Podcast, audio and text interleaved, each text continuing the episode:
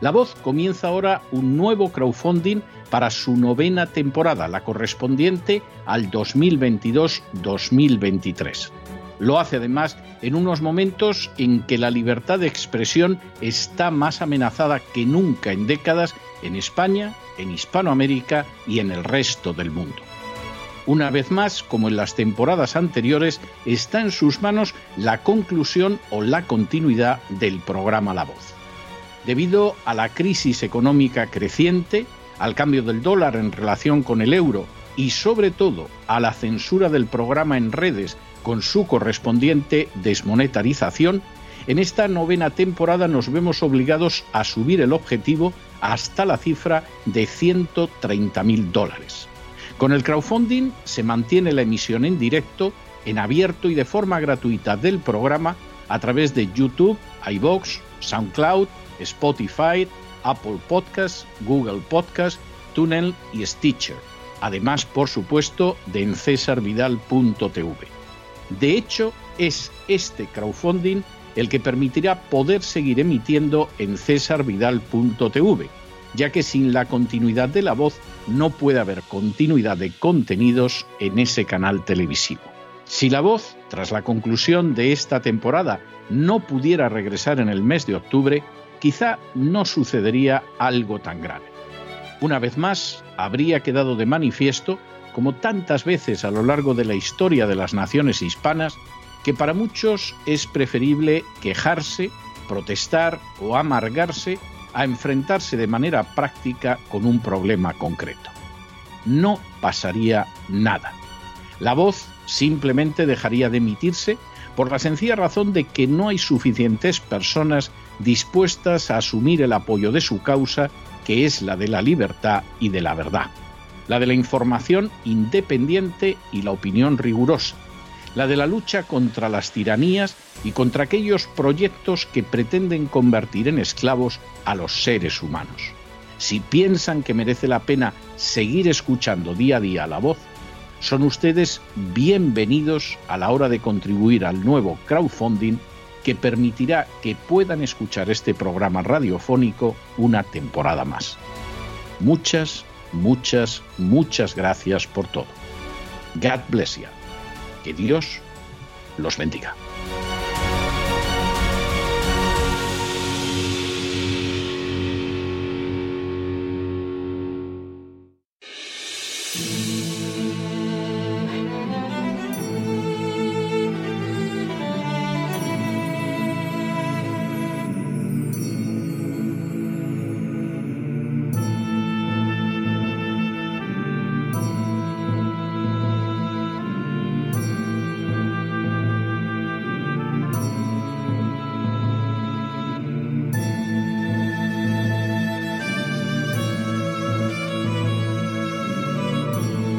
La voz con César Vidal, desde el exilio.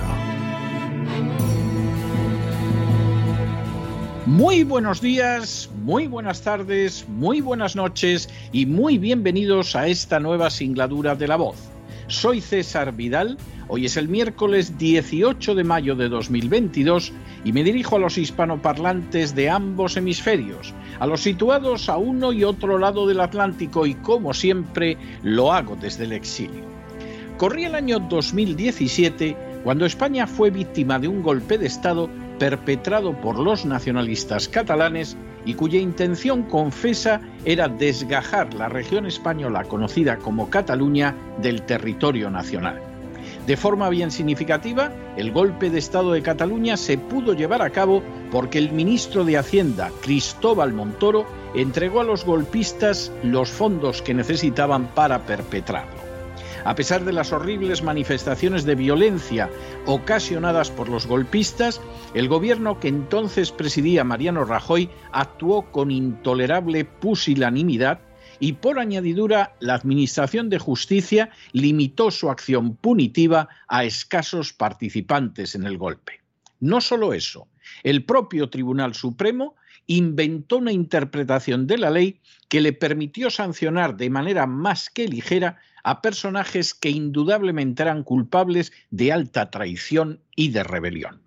Por si fuera poca toda la vileza demostrada por las instituciones españolas durante el mandato de Mariano Rajoy, en junio de 2021 el presidente del gobierno, Pedro Sánchez, indultó a los cabecillas del golpe independentista de 2017 y un mes después inyectó a Cataluña 12.500 millones de euros a través de los denominados mecanismos extraordinarios de financiación OMEF entre medias había tenido lugar una nueva oleada de actos terroristas perpetrados por los nacionalistas catalanes bajo el nombre de Tsunami Democratic y también el respaldo de los golpistas catalanes y de los filoetarras de Bildu al gobierno de Pedro Sánchez.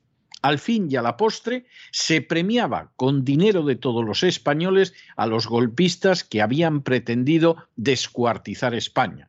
Y lo peor es que la historia distaba mucho de haber concluido.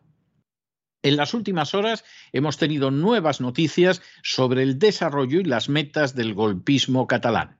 Sin ánimo de ser exhaustivos, los hechos son los siguientes. Primero, Elisenda Palucie, la presidenta de la Asamblea Nacional Catalana, ha desarrollado un documento encaminado a mostrar cómo lograr la independencia de Cataluña.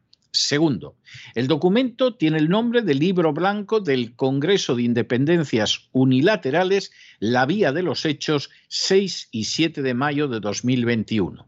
Tercero, el citado documento deja de manifiesto cómo el gobierno catalán ha creado toda una estructura militar y de inteligencia dirigida contra España y encaminada a alcanzar la independencia de la región.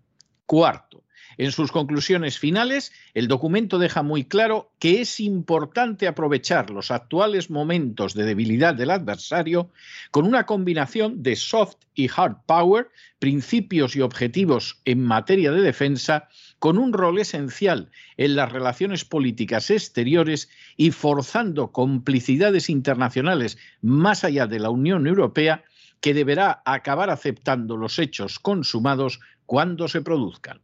Quinto, el texto afirma que semejante paso hacia la independencia puede darse en la medida en que se ha llevado a cabo el dimensionamiento de las fuerzas de defensa de Cataluña con su fuerza naval, la fuerza aérea, la fuerza terrestre, auspiciadas por la Sociedad de Estudios Militares, su doctrina militar y sus servicios de inteligencia. Sexto, a fin de dejar de manifiesto ante la comunidad internacional que el nuevo Estado catalán ya cuenta con el poder duro en materia de defensa y en materia de fuerza naval, el documento anuncia su determinación como Estado de mantener el control sobre sus aguas territoriales y su espacio como Estado soberano para que el resto de estados de la comunidad internacional nos tengan en consideración y nos traten como iguales, algo que tendremos que garantizar. Séptimo, la intención expresada en el documento es la de alcanzar la meta con los medios actuales y con los que se van a adquirir en un plazo de corto y medio plazo, con un núcleo de oficiales y suboficiales para generar un cuerpo de instructores y cubrir los sitios operativos, llegando a acuerdos con otros estados, entre los que se sitúan como favorito el Reino Unido por su proximidad y experiencia, y realizar las obras de construcción de una academia. Octavo, el documento, fechado en mayo de 2021, fecha posterior a la entrada de la Esquerra Republicana de Cataluña en el gobierno de Pedro Sánchez, coloca como meta y plazo máximo para alcanzar la consecución de la independencia de Cataluña el año 2024. Noveno, el gobierno catalán ya contaría con unidades operativas en el mando de patrulla literal para la defensa de las aguas territoriales y equipos de 3-4 patrulleras de altura OPV-4, 2-3 patrulleras litorales FPC-5, 4-6 aeronaves no tripuladas UAV, 4 a 6 embarcaciones no tripuladas USV-6 y remolcadores de altura. Décimo, con todo, la capacidad operativa de la Marina catalana no se centraría únicamente en el control de sus aguas, sino que también incluiría material de utilidad y consecución bélica para la lucha submarina. Un décimo. Así, el texto afirma, adoptamos el sentido que se da a la Fuerza Naval de Autodefensa de Japón para referirse a sus flotillas de destructores. Es preciso que nos dotemos de una nueva dimensión de fuerza naval, el mando de escolta, una nueva división de fuerza naval. Duodécimo. Las funciones de este mando de escolta serían la guerra antisubmarina, la guerra antisuperficie para estar preparados contra los ataques de lanchas rápidas, la guerra antiaérea para estar preparados frente a ataques aéreos debido a la proliferación de los misiles antibarcos y las operaciones que van más allá de la guerra para la disuasión de la guerra. Décimo tercero el texto señala además la creación de un cuartel de operaciones navales con 200 personas para tripular tres, cuatro corbetas polivalentes y 360 personas más para completar la flotilla auxiliar. Décimo cuarto. Todos estos hechos fueron conocidos por Paz Esteban, la directora del Centro Nacional de Inteligencia y por personas de su máxima confianza, lo que determinó que se produjeran reuniones del más alto nivel con Margarita Robles, la ministra de Defensa, así como con otros ministros del gobierno español para informarles de esta situación. Y decimoquinto, de semejantes reuniones no parece haber surgido una política gubernamental para impedir la creación de unas Fuerzas Armadas catalanas, pero sí, por el contrario, la destitución de Paz Esteban al frente del Centro Nacional de Inteligencia. No son pocas las personas e instituciones, incluidos partidos, sindicatos, empresarios y la misma Iglesia Católica, que han aplaudido y aplauden la impunidad de la que disfrutan los golpistas catalanes. Para ellos, sin duda, se trataría de adelantarse a una realidad inevitable y de encontrar un asiento cómodo de cara al futuro. Sin embargo, se mire como se mire, respaldar a los golpistas catalanes constituye un gravísimo delito de alta traición que no ha disminuido con el paso del tiempo, sino que ha ido cebándose de manera altamente peligrosa. En estos momentos, Cataluña no solo absorbe una parte absolutamente desproporcionada y criminalmente injusta de los recursos de todos los españoles, sino que además su gobierno sigue conspirando para provocar la independencia de la región y lo hace con fondos públicos y en alianza con potencias supuestamente amigas y miembros de la OTAN como el Reino Unido.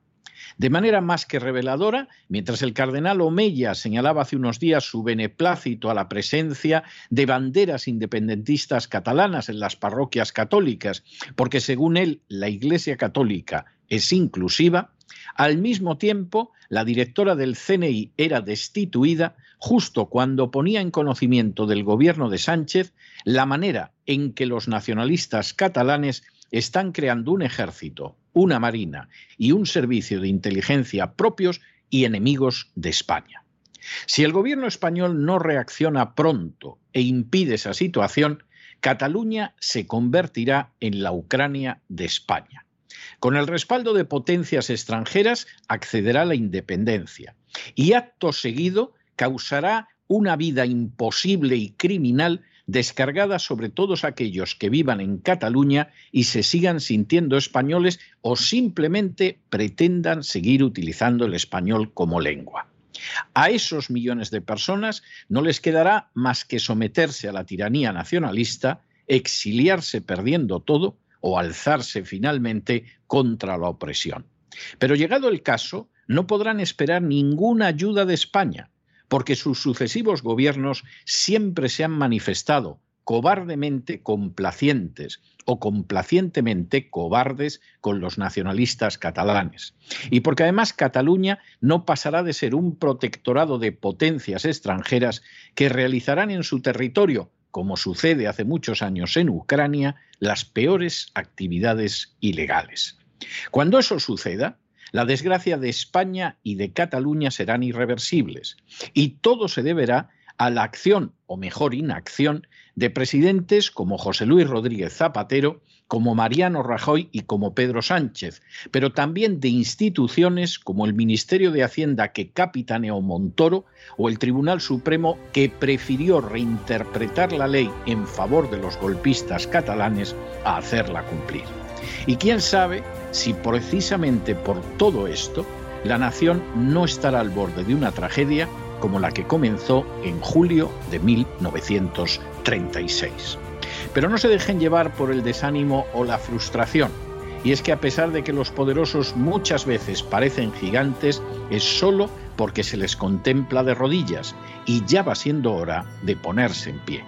Mientras tanto, en el tiempo que han necesitado ustedes para escuchar este editorial, la deuda pública española ha aumentado en más de 7 millones de euros y una buena parte es para construir un ejército, una marina, y un centro de inteligencia catalanes que actúen en contra de España.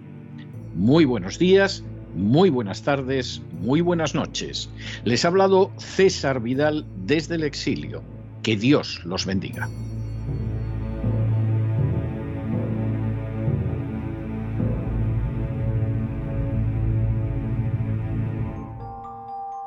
Esta sección está patrocinada por crowdfunding con el siguiente mensaje.